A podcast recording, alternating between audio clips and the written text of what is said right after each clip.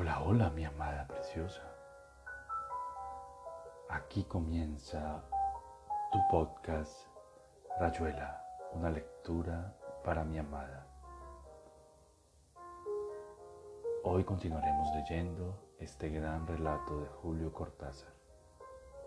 Lo hago con todo el amor del mundo. Te amo, te amo, Capítulo 89 Había dos cartas del licenciado Juan Cuevas, pero era materia de polémica el orden en que deberían leerse. La primera constituía la exposición poética de lo que él llamaba soberanía mundial. La segunda, también dedicada, dictada a un mecanógrafo del portal de Santo Domingo, se desquitaba del obligado recado de la primera. Pueden sacar de la presente carta todas las copias que deseen, especialmente para los miembros de la ONU y gobiernos del mundo, que son puros cerdos y chacalazos internacionales. Por otra parte, el portal de Santo Domingo es la tragedia de los ruidos, pero por otra parte me gusta, porque aquí vengo a tirar las piedras más grandes de la historia. Entre las piedras figuraban las siguientes. El Papa Romano es el cerdo más grande de la historia pero de ninguna manera es representante de Dios. El clericalismo romano es la pura mierda de Satanás. Todos los templos clericales romanos deben ser arrasados por completo para que esplenda la luz de Cristo, no solamente en lo profundo de los corazones humanos, sino en transparentada en la luz universal de Dios.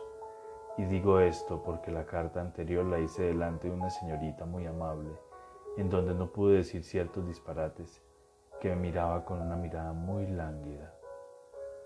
Caballeresco licenciado, enemigo acérrimo de Kant, insistía en humanizar la filosofía actual del mundo, tras de lo cual decretaba, y que la novela sea más bien psico-psiquiátrica, es decir, que los elementos realmente espirituales del alma se constituyan como elementos científicos de la verdadera psiquiatría universal, abandonando por momentos un arsenal dialéctico considerable, entreveía el reino de la religión mundial, pero siempre que la humanidad se encarrile por los dos mandamientos universales, y hasta las piedras del mundo, hasta las piedras duras del mundo, tórnanse cera sedosa de luz iluminada poeta y de los buenos. Las voces de todas las piedras del mundo resuenan en todas las cataratas y barrancas del mundo, con hilillos de voces de plata, ocasión infinita de amar a las mujeres y a Dios. De golpe, la visión arquetípica invadiendo y derramándose, el cosmos de la tierra, interior como la imagen mental universal de Dios, que más tarde se había de tornar materia condensada, está simbolizado en el Antiguo Testamento por aquel arcángel que botea la cabeza y ve un mundo oscuro de luces. Claro que literalmente no puedo recordar párrafos del Antiguo Testamento, pero más o menos ahí va la cosa. Es como si el rostro del universo se tornara, se tomara la misma luz de la Tierra y quedara como órbita de energía universal alrededor del sol. Del mismo modo la humanidad entera y sus pueblos han de voltear sus cuerpos, sus almas y sus cabezas. Es el universo y toda la tierra que se vuelven al Cristo, poniendo a sus pies todas las leyes de la tierra. Y entonces solamente queda como una luz universal de lámparas iguales, iluminando el corazón más profundo de los pueblos. Lo, malo era que de golpe, señoras y señores, la presente carta la estoy haciendo en medio de un ruido espantoso y sin embargo aquí le vamos dando.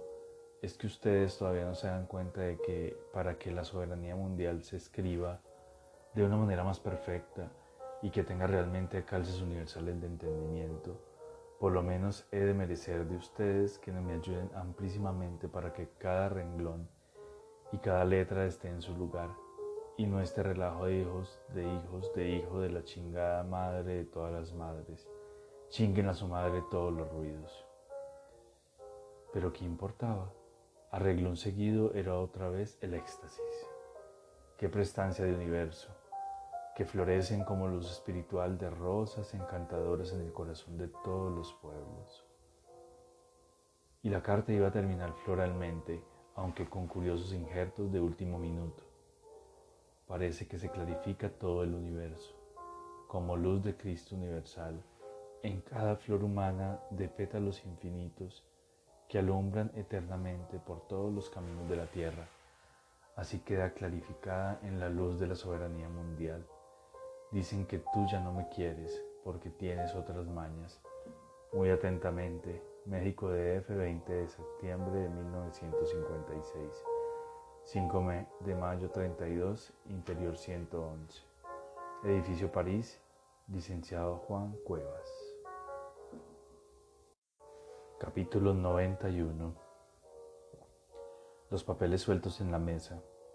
Una mano, de Wong. Una voz lee despacio, equivocándose. Las L como ganchos, las C incalificables. Apuntes, fichas, donde hay una palabra. Un verso en cualquier idioma. La cocina del escritor. Otra mano, Ronald. Una voz grave que sabe leer Saludos en voz baja y Oship y Oliveira que llegan contritos. Babs ha ido a abrirles, los ha recibido con un cuchillo en la mano. Coñac, luz de oro, la leyenda de la profanación de la hostia, del pequeño stall. Las gabardinas se pueden dejar en el dormitorio. Una escultura de Kizá Brancusi. En el fondo del dormitorio, perdida entre un maniquí vestido de usar y una pila de cajas donde hay alambres y cartones, las sillas no alcanzan. Pero Oliveira trae dos taburetes. Se produce uno de esos silencios comparables, según Jeanette, al que observan las gentes bien educadas, cuando perciben de pronto en un salón el olor de un pedo silencioso. Recién entonces Etienne abre el portafolio y saca los papeles. Nos pareció mejor esperarte para clasificarlos, dice. Entre tanto estuvimos mirando algunas hojas sueltas. Esta bruta tiró un huevo hermosísimo a la basura.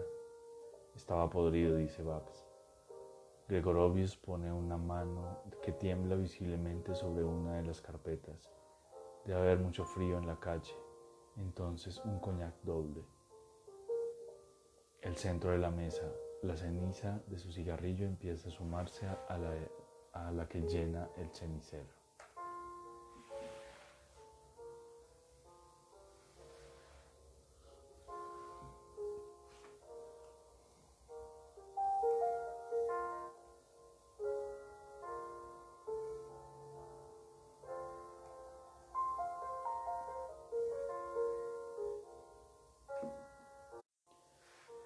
Capítulo 95 En una que otra nota, Morelli se había mostrado curiosamente explícito acerca de sus intenciones. Dando muestra de un extraño anacronismo, se interesaba por estudios o desestudios tales como el budismo zen, que en esos años era la urticaria de la Beat Generation. El anacronismo no estaba en eso, sino en que Morelli parecía más radical y más joven en sus exigencias espirituales que los jóvenes californianos borrachos de palabras sánscritas y cerveza en lata. Una de las notas aludía suzukianamente al lenguaje como una especie de exclamación o grito surgido directamente de la experiencia interior. Seguían varios ejemplos de diálogos entre maestros y discípulos, por completo ininteligibles por el oído nacional y para toda lógica dualista y binaria, así como de respuestas de los maestros a las preguntas de sus discípulos, consistentes por lo común en descargarles un bastón en la cabeza, echarles un jarro de agua, expulsarlos a empellones de la casa o, en el mejor de los casos, repetirles la pregunta en la cara. Morelli parecía moverse a gusto en ese universo aparentemente demencial y dar por supuesto que esas conductas magistrales constituían la verdadera lección, el único modo debía abrir el ojo espiritual del discípulo y revelarle la verdad. Esa violenta irracionalidad le parecía natural.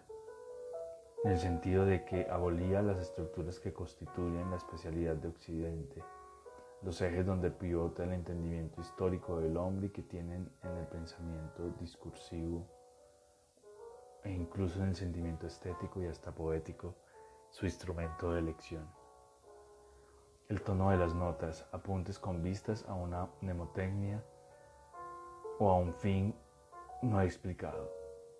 Parecía indicar que Morelli estaba lanzado a una aventura análoga en la obra que penosamente había venido escribiendo y publicando en esos años. Para algunos de sus lectores y para él mismo resultaba historia irrisoria la intención de escribir una especie de novela prescindiendo de las articulaciones lógicas del discurso. Se acababa por adivinar como una transacción, un procedimiento, aunque quedara en pie el absurdo de elegir una narración para fines que no, se, que no parecían narrativos.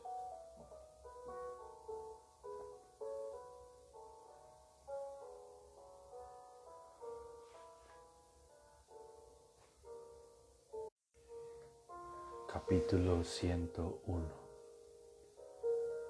Alzando apenas la cabeza, Pola veía el almanaque del Pit, una vaca rosa en un campo verde con un fondo de montañas violetas bajo un cielo azul.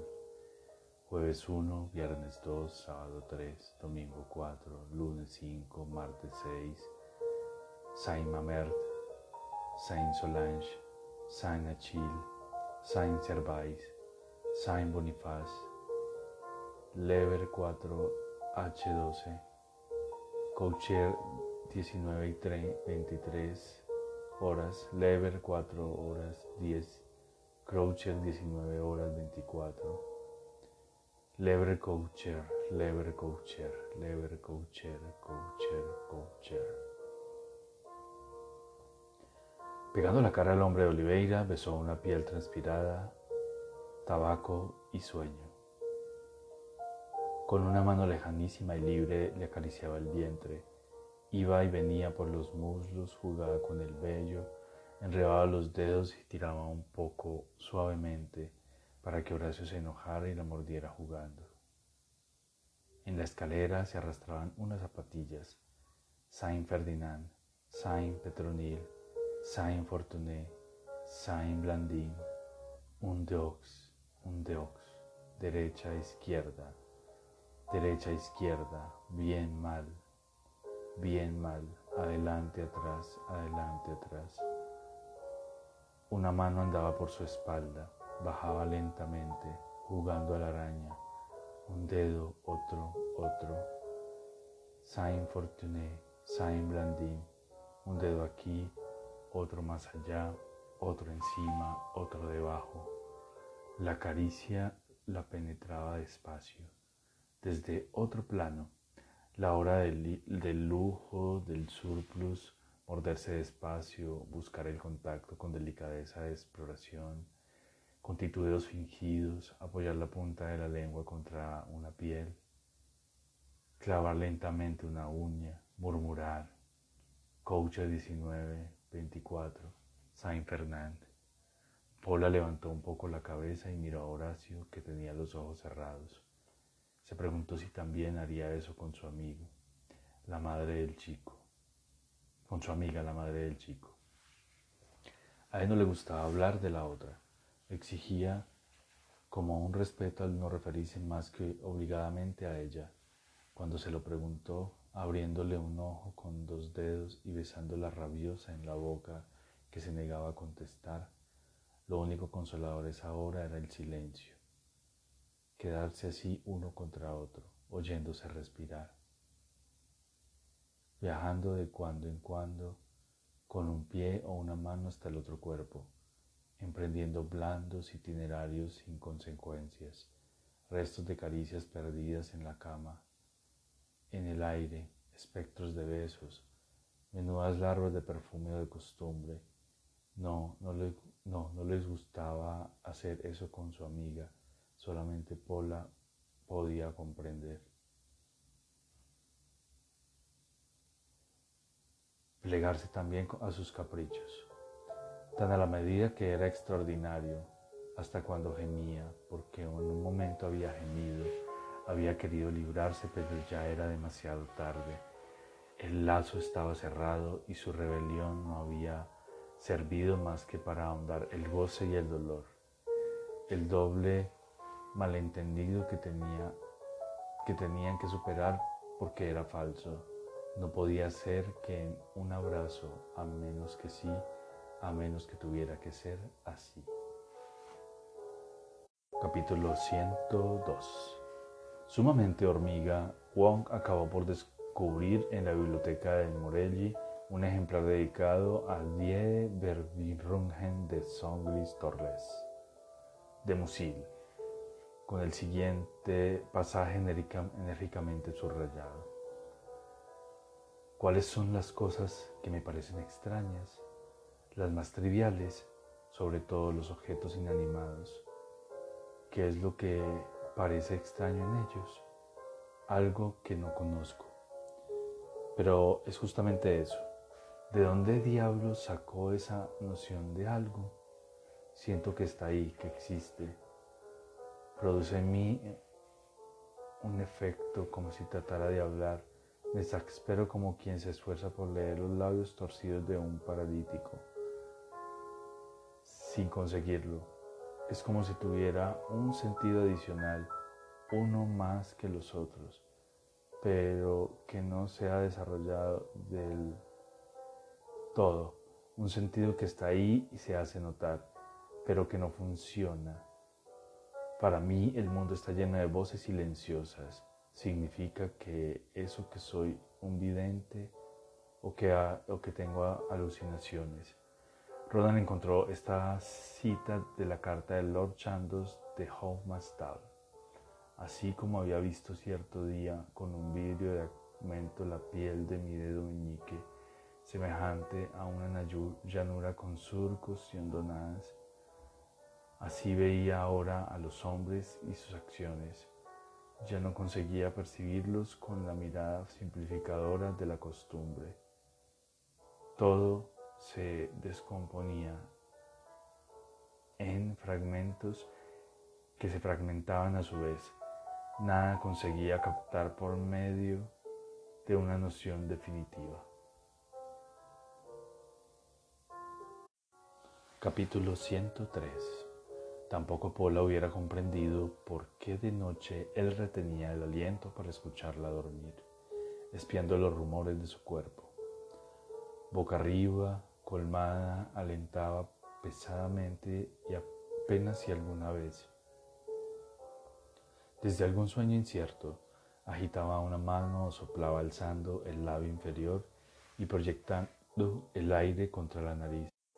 Horacio se mantenía inmóvil, la cabeza un poco levantada o apoyada con el puño, el cigarrillo colgando. A las tres de la mañana la Rudofiné callaba, la respiración de Pola iba y venía.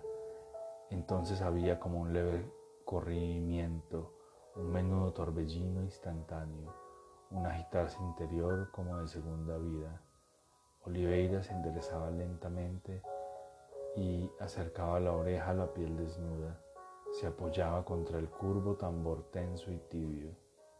Escuchaba rumores, descensos y caídas, ludiones y murmullos, andar de cangrejos y babosas, un mundo negro y apagado deslizándose sobre felpa, estallando aquí y allá y disimulando otra vez.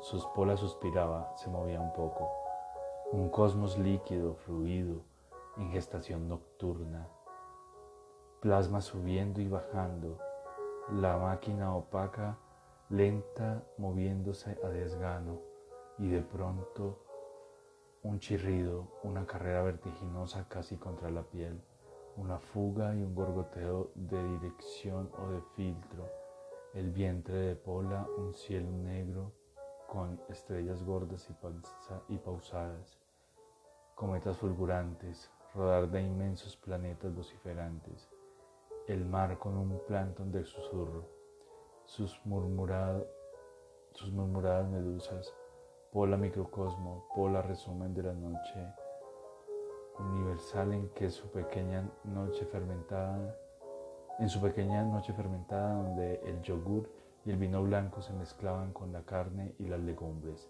centro de una química infinitamente rica y misteriosa y remota y digna. Capítulo 104 La vida como un comentario de otra cosa que no alcanzamos, que está ahí al alcance del salto que no damos. La vida, un ballet sobre un tema histórico, una historia sobre un hecho vivido, un hecho vivido sobre un hecho real. La vida, fotografía del número, posesión de las tinieblas, mujer monstruo. La vida, proxeneta de la muerte, espléndida baraja, tarot de claves olvidadas, que unas manos gotosas rebajan a un chiste solitario. Tala, llévese estos ojos, piedritas de colores, esta nariz de tótem, estos labios que saben todas las tablas de multiplicar y las poesías más selectas. Le doy la cara entera con la lengua y el pelo. Me quito las uñas y dientes y le completo el peso. No sirve esa manera de sentir que ojos ni que dedos, ni esa comida recalentada a la memoria, ni la atención como una cotorrita perniciosa. Tomé las inducciones y las perchas, donde cuelgan las palabras lavadas y planchadas. Arré con la casa, fuera de todo, déjeme como un hueco o una estaca. Tal vez entonces, cuando no me valga la generosidad de Dios, eso voy scout y este igual que la alfombra que ha aguantado su lenta lluvia de zapatos 80 años y es urdimbre no más. Claro esqueleto donde se borraron los ricos pavorreales de plata. Puede ser que sin voz diga tu nombre, cierto. Puede ocurrir que alcance sin manos tu cintura.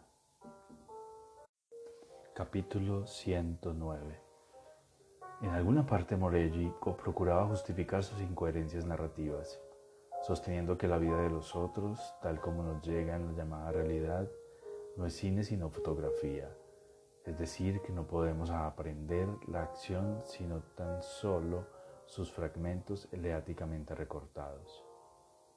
No hay más que los momentos en que estamos con ese otro cuya vida creemos entender o cuando nos hablan de Él, o cuando Él nos cuenta lo que le ha pasado o proyecta entre nosotros lo que tiene intención de hacer.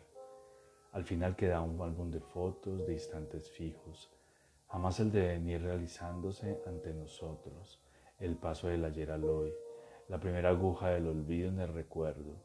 Por eso no tenía nada de extraño que Él hablara de sus personajes en la forma más espasmódica imaginable dar coherencia a la serie de fotos para que pasaran a ser cine, como le hubiera gustado tan enormemente al lector que él llamaba el lector hembra. Significaba llenar con literatura, presunciones, hipótesis e invenciones los hiatos entre una y otra foto.